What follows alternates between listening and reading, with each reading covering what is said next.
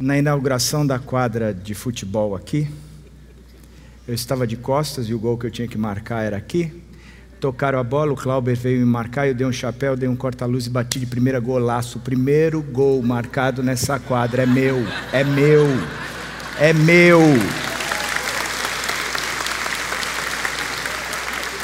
E nesse dia eu não fiquei com raiva do Clauber, eu, pelo contrário, fiquei muito feliz. Como cada um encara um jogo de futebol, né? Que Deus tenha misericórdia do Clauber e que o converta a si o mais rápido possível. O...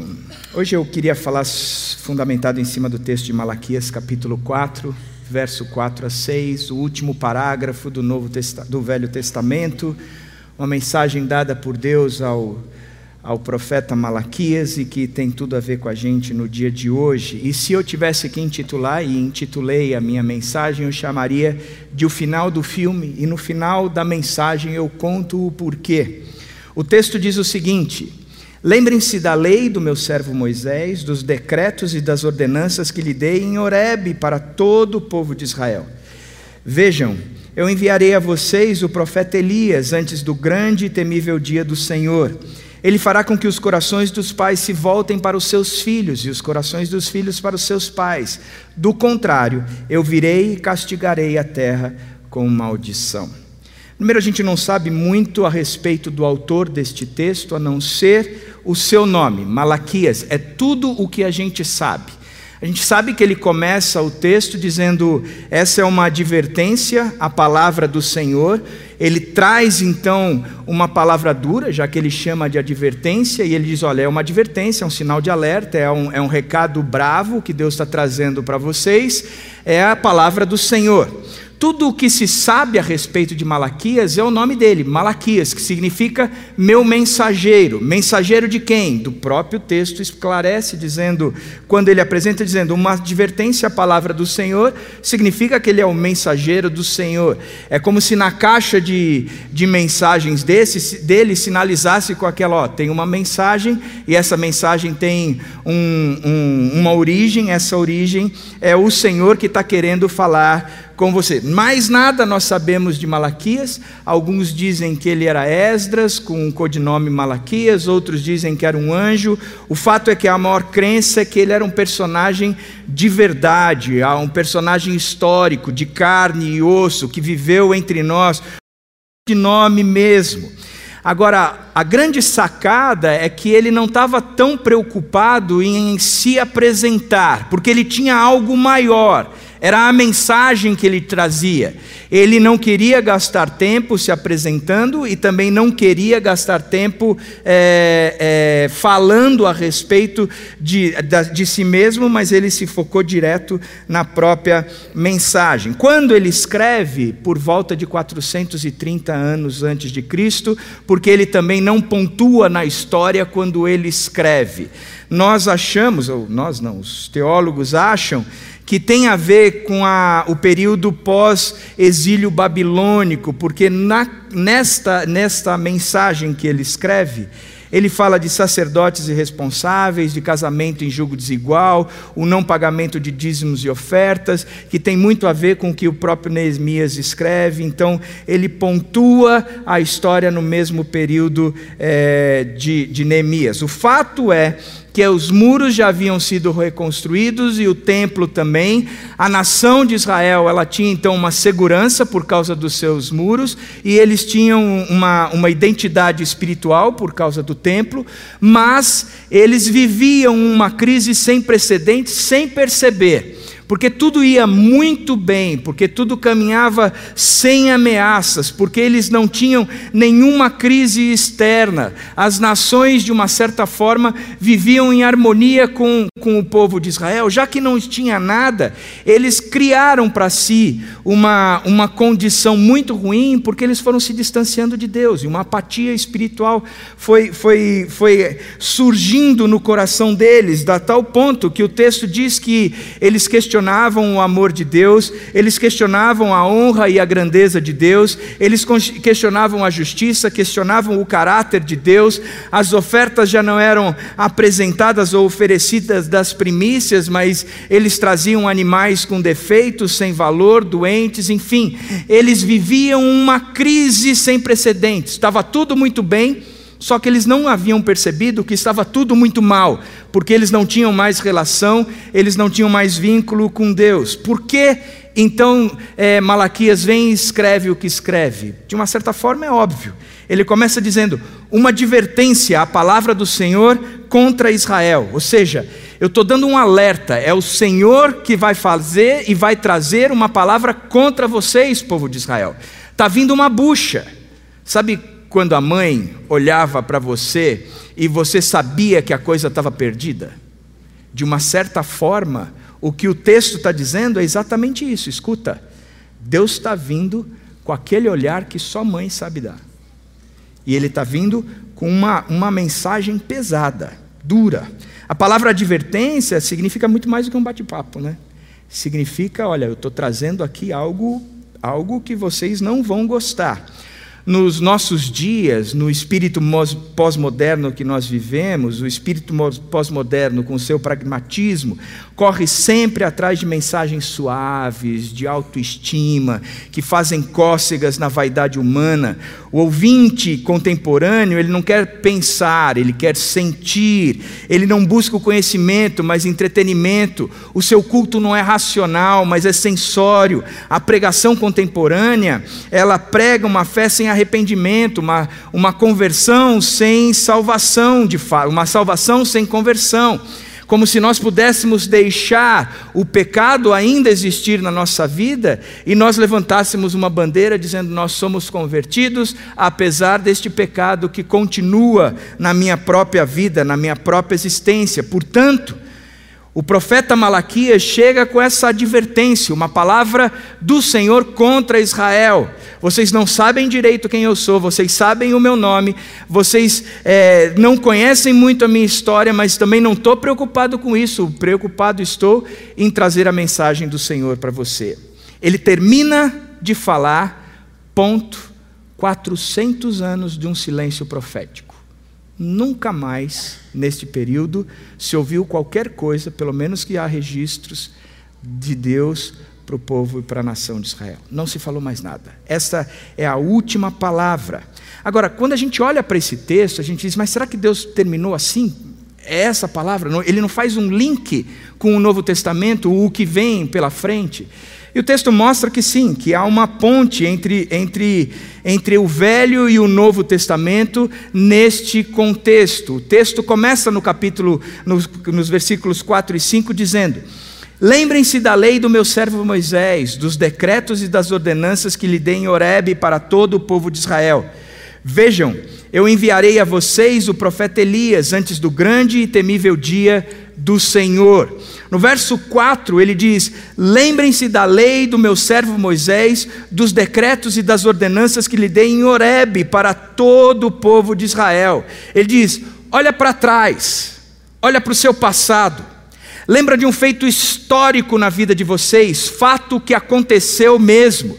Lá em Horeb, de forma sobrenatural, Deus se revelou à nação de Israel e trouxe para essa nação todos os decretos, as ordenanças, a maneira como o seu povo, o povo de Deus, deve viver. Ele diz: olha para trás, vocês têm que olhar para isso.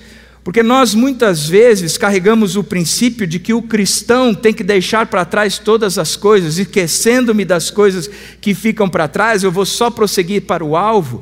Mas não dá para ser cristão e esquecer da onde nós saímos, qual é a nossa origem e quais são as marcas que nós devemos ter como os cristãos, porque saímos da onde saímos porque deixamos a terra do Egito, da escravidão toda, e agora livres, nós somos escravos de Deus.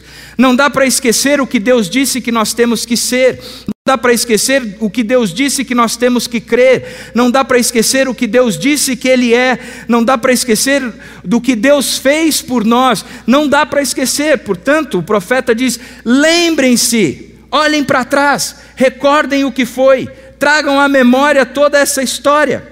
Deus falou no passado e Ele continua falando, e constantemente nós temos que olhar para o que Ele falou. Mas o texto faz algo distinto. Ele diz: Vejam, eu enviarei a vocês o profeta Elias antes do grande e temível dia do Senhor. Ele liga as palavras ditas no Monte Horebe e faz uma ponte com o futuro dia do Senhor que trará na história da humanidade o clímax que é a vitória sobre todos aqueles, ou a vitória sobre todos aqueles que se opuseram em relação, se opuseram a Cristo. Da mesma forma, é o clímax para todos aqueles que se tornaram favoráveis a Cristo. É um dia grande para aqueles que conheceram Jesus Cristo e se entregaram a Jesus Cristo. Mas é um dia terrível para aqueles que não conheceram a Jesus Cristo e não se entregaram para Ele. Diz: olha para frente, olha para frente. Vocês têm fundamento, vocês têm lastros, vocês podem olhar para trás, saber de onde vocês saíram, mas vocês têm direção vocês têm rumo, vocês têm sentido, vocês têm um porto de chegada. Portanto, nós, como os cristãos, nós temos que olhar sem dúvida nenhuma para trás. Mas nós olhamos para frente. Quando eu saí de Vinhedo, eu sabia que eu estava em Vinhedo e precisava vir aqui para o Morumbi. Eu tinha um lugar de partida, mas também tinha um lugar de chegada. Sem os dois, a gente não vai a lugar nenhum. Então, o que Deus está dizendo é: escuta, presta atenção. Vocês saíram dali e tem todo um fundamento, agora vocês vão para lá. E aí, ele faz algo além dessa ponte, de olhar para trás e olhar para frente. Ele diz: Ele fará com que os corações dos pais se voltem para os seus filhos e os corações dos filhos para os seus pais. Ele fará quem? O profeta Elias, a mensagem de Elias, o conteúdo da pregação de Elias. Elias foi um profeta no Velho Testamento que, a partir de 1 Reis, capítulo 17, ele vem descrevendo o que ele fez contra Acabe e sua mulher Jezabel. No primeiro encontro entre Elias e Acabe, Elias diz o seguinte: Olha, tão certo como o Senhor existe, em cuja face eu me encontro, não vai chover nessa terra até que eu volte e diga novamente: pode chover. E passaram-se três anos e meio sem chuva. No segundo encontro, o rei Acabe chega para Elias e se apresenta, ou Elias se apresenta para Acabe, e Acabe vira para Elias e diz: É você mesmo, o perturbador de Israel? É o cara que está gerando todo esse tumulto, que disse que não ia chover e não chove? É você mesmo? E a resposta de Elias é interessante: ele diz: Eu não tenho perturbado Israel, mas você e a família do seu pai têm quando vocês abandonaram os mandamentos do Senhor e seguiram os Baalins. Vocês esqueceram da, daquilo que Deus passou para a gente. Vocês esqueceram de onde nós saímos, vocês esqueceram do conteúdo, e porque se esqueceram, vocês se perderam, e hoje não existe mais um Deus na vida de vocês, o Deus é totalmente outro, portanto, não sou eu que estou tumultuando Israel, você e a família do seu pai é que tem de fato tumultuado tudo isso. Agora, ele olha para o passado e diz: nós temos que recordar de onde nós saímos. Ele olha para o futuro e diz: Nós temos que saber para onde nós estamos indo. E diz: Escuta, Elias está pregando por aí. E se ninguém ouvir isso, ou se alguém ouvir isso, o coração do pai se converte ao coração do filho, e o coração do filho se converte ao pai. Interessante que o que ele está dizendo é que entre o que Deus falou e o dia que Jesus Cristo vai voltar, o que tem que acontecer por causa desses dois movimentos é que os corações têm que serem convertidos. Que tem que existir. O que preenche esse espaço são corações convertidos uns aos outros. Portanto, eu quero entrar um pouquinho mais, desmembrando um pouco esses três movimentos, e pensar, em primeiro, em aqueça a memória. Lembre-se da lei do meu servo Moisés, dos decretos e das ordenanças que lhe dei em Horebe para todo o povo de Israel. Lembrem-se da situação que eu criei em Horebe, no Monte Sinai. E para o povo de Israel era muito importante, foi o lugar onde Deus se revelou a Moisés e o povo viu a glória do Senhor no meio daquele, na, no topo daquele monte todo e diz que trovejava, relampejava e o povo ficou cheio de temor porque Deus estava se revelando ali àquele servo. E Deus se releva, revelava a Moisés, e o fato é que, enquanto ele também entregava as tábuas que definiam como aqueles caras deveriam ser, que até hoje nós somos guiados por aqueles princípios. Os dez mandamentos são apresentados dizendo: aqueles que saíram do Egito, da terra de escravidão, e saíram por causa do meu braço forte, que os tirei de lá e trouxe até aqui, os que fizeram este movimento viverão de acordo com estes princípios e estas regras, viverão de acordo com estas leis, terão estas marcas em vocês. Ele diz: lembra disso, lembra disso, traga a memória. Interessante como o apelo é a memória, a cabeça, a formação. Quando Paulo diz em 1 Coríntios que ele descobriu o caminho do amor, e ele caracteriza o amor. Depois ele diz assim: quando eu era menino, eu falava como menino, eu pensava como menino, eu raciocinava como menino, mas agora que sou homem, deixei para trás as coisas de menino. Deixou o quê? A maneira como falava, sim, mas principalmente a sua estruturação mental, a maneira lógica como ele pensa. Ele mudou o database, agora ele busca eh, informações diferentes ali. O banco de dados dele é totalmente diferente, então ele precisava recordar tudo isso para agir. Transformai-vos pela renovação da vossa mente. A mente tinha que ser diferente. Lembrem-se, lembrem-se, traga a memória, traga a memória, traga a memória. Jeremias diz, no meio de toda uma crise que ele enfrentava, e ele começa a descrever um pouco cada detalhe daquela crise. Ele diz: Mas eu não quero pensar na crise, eu quero trazer à memória tudo o que pode me dar esperança. Na verdade, o que eu e você precisamos entender é que fé, ela é racional. A gente acha muito que fé é algo, ah, nós vamos ficar cheios de, e aí vou sair quase que voando de tanta fé que eu tenho. Mas a fé ela é racional. Eu leio o que a Bíblia me ensina. E eu digo, cara, isso pode parecer loucura para o mundo, entretanto faz todo sentido para mim. E porque faz todo sentido para mim, eu creio no que ele está falando e vou viver de acordo com isso. Por isso, não tem como viver pela fé se não for fundamentada naquilo que Deus já disse a nosso respeito, disse para nós, se apresentou dizendo quem ele era. Eu preciso trazer isso à memória. Lembrem-se, Lembrem-se, lembrem-se. Eu trago marcas dessa igreja na minha vida. Eu passei 11 anos nessa igreja e fui forjado por três pastores. O Lisânias, Lisânias fez o nosso casamento. Lisânias, eu brincava dizendo que eu era o, o fiel escudeiro dele, mas de fato eu o ajudei, gente, muito na minha vida.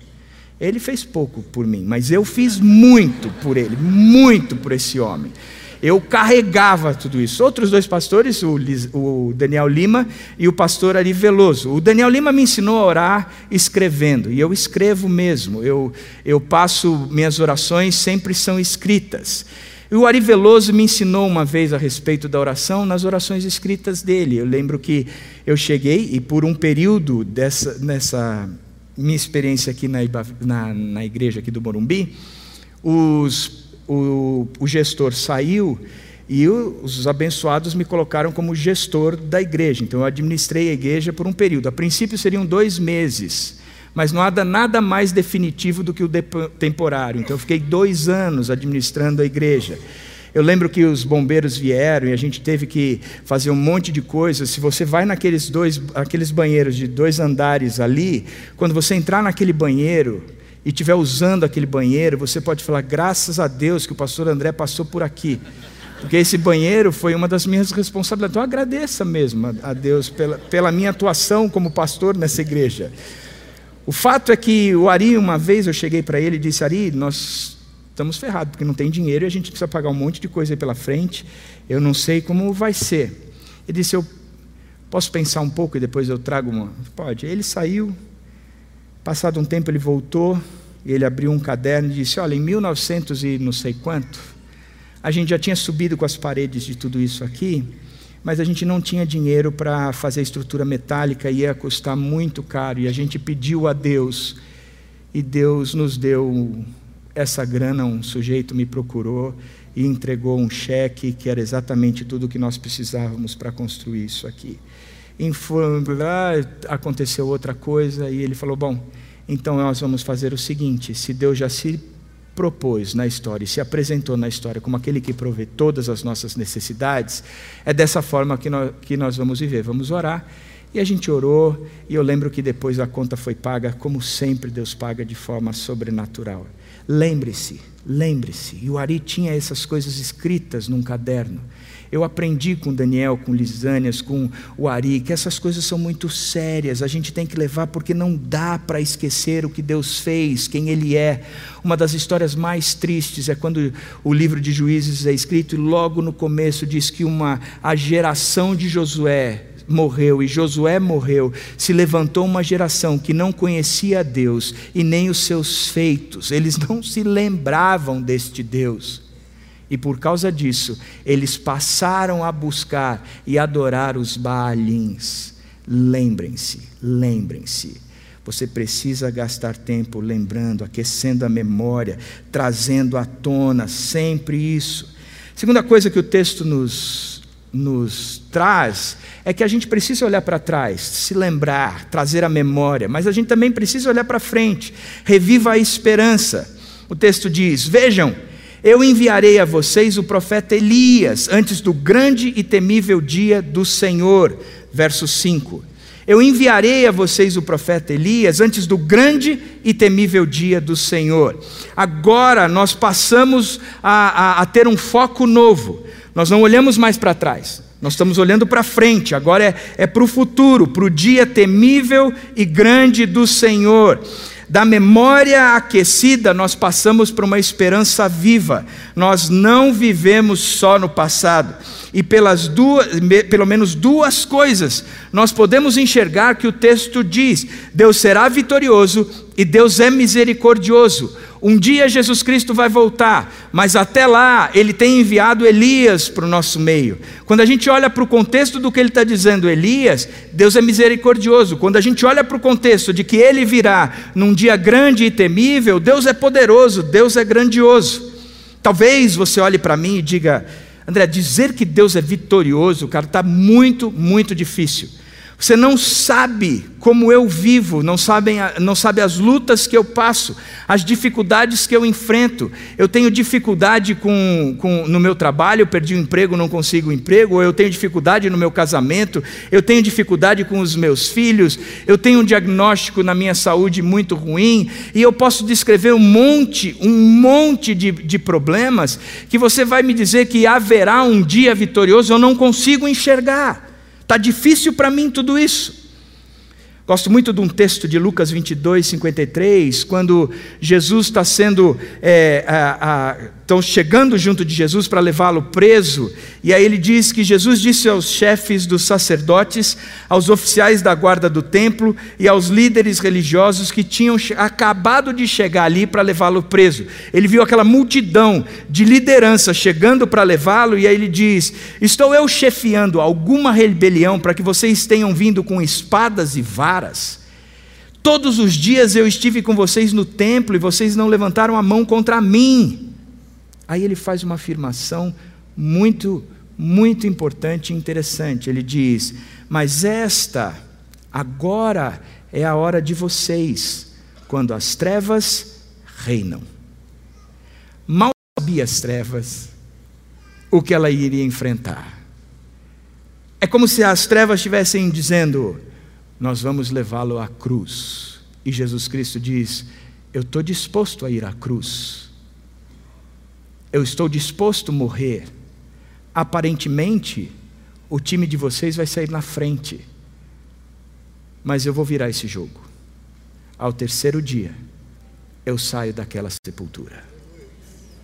Pois é, agora é a hora de vocês, quando as trevas reinam Amós, Joel, Isaías, Sofonias, Malaquias, Paulo, Pedro, Todos estes nos ensinam que Deus sai vitorioso no final, e a nossa fé tem que se fundamentar em cima disso. Que o Deus que veio como um cordeiro, veio há dois mil anos atrás, Jesus Cristo, o Verbo se fez carne e habitou entre nós, e vimos a sua glória, glória como do unigênito do Pai. Só que o cordeiro é uma marca na história para a nossa salvação, mas a nossa salvação se concretizará não mais num cordeiro, mas o leão da tribo de Judá. Este um dia voltará e terá sobre si toda a vitória sobre qualquer inimigo que possa nos vencer, a morte será tragada. Portanto, nós podemos olhar para esse Cristo. Apocalipse João continua dizendo: Então, na mão direita daquele que estava sentado no trono, vi um livro escrito por dentro e por fora e lacrado com sete selos. Vi um anjo poderoso que perguntava em alta voz: Quem é digno de romper os selos desse livro e abri-lo? Mas não havia ninguém no céu, nem na terra, nem debaixo da terra, João disse, que pudesse abrir o livro e lê-lo. Eu comecei a chorar muito, disse João, pois não se encontrou ninguém digno de abrir o livro e lê-lo. Então, um dos vinte e quatro anciãos me disse: Não chore. Veja, o leão da tribo de Judá, o herdeiro do trono de Davi, conquistou a vitória. Ele é digno de abrir o livro e os sete selos. Um dia, mais tarde, o leão da tribo de Judá virá ao nosso encontro. Um dia de vitória, um dia do Senhor, aonde nós saímos pulando como bezerros no meio do pasto. Mas é um texto que também apresenta misericórdia. Disse: Veja, eu enviarei a vocês o profeta Elias. Eu vou enviar para vocês o profeta Elias.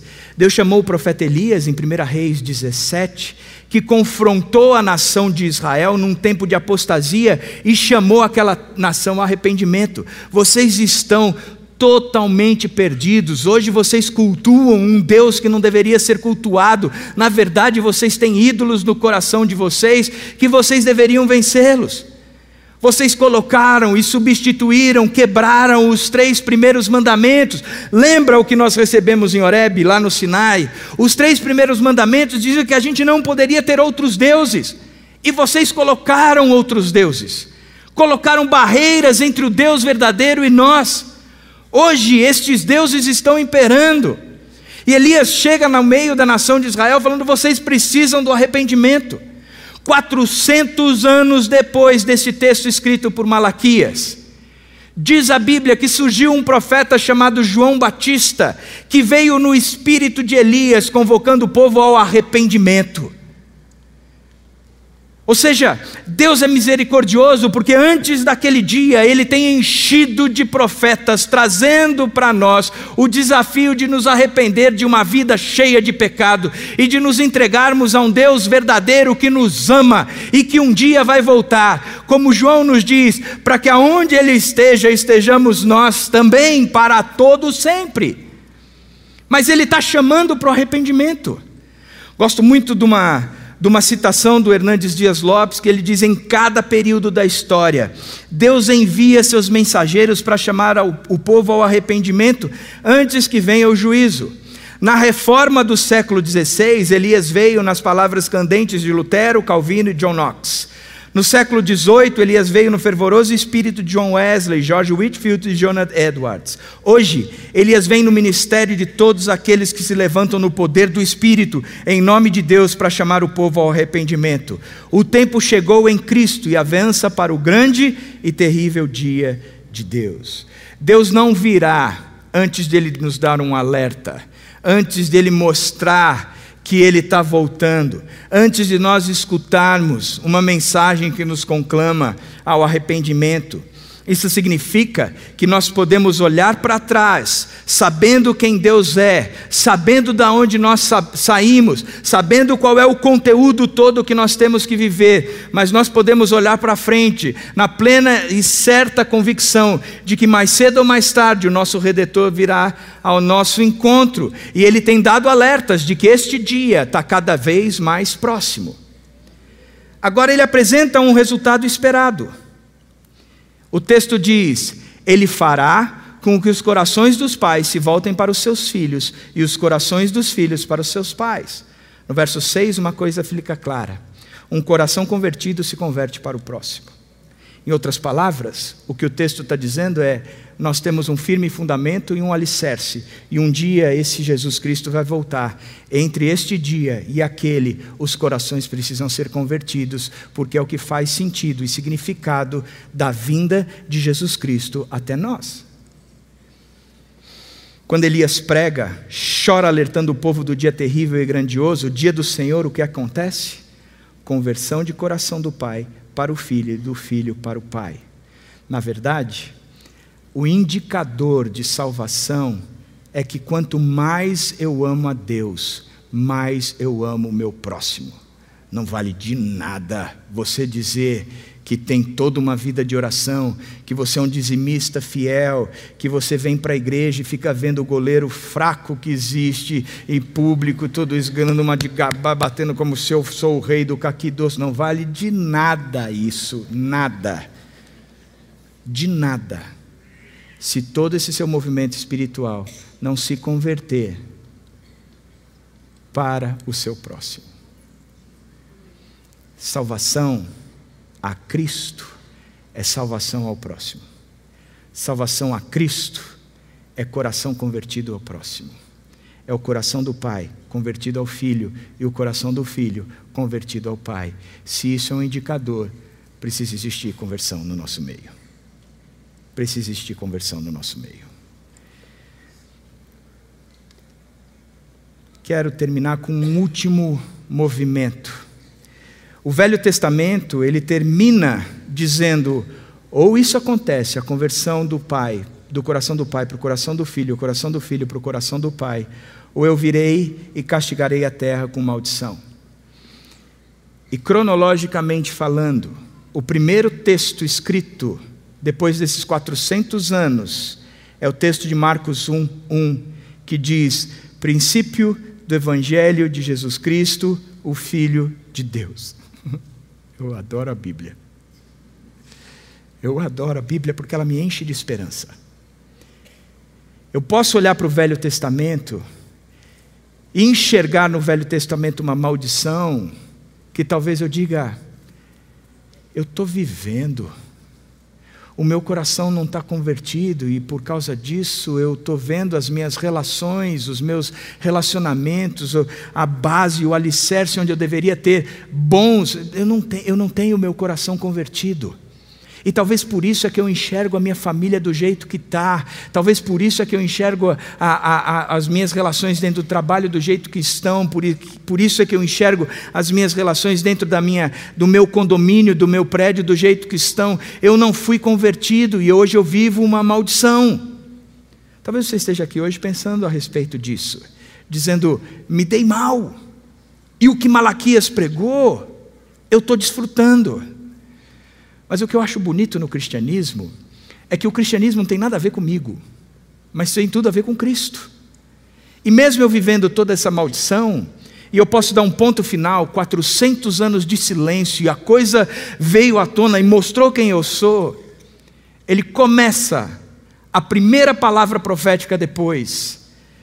É o princípio do Evangelho, das boas novas de Jesus Cristo, o Filho de Deus aquele que se fez maldito em nosso lugar, que carregou sobre si todas as nossas enfermidades, que foi aquela cruz por causa daquilo que eu fiz, do que eu promovi, do que eu sou e do que eu criei, mas ele continua trazendo boas novas. É ele quem restaura.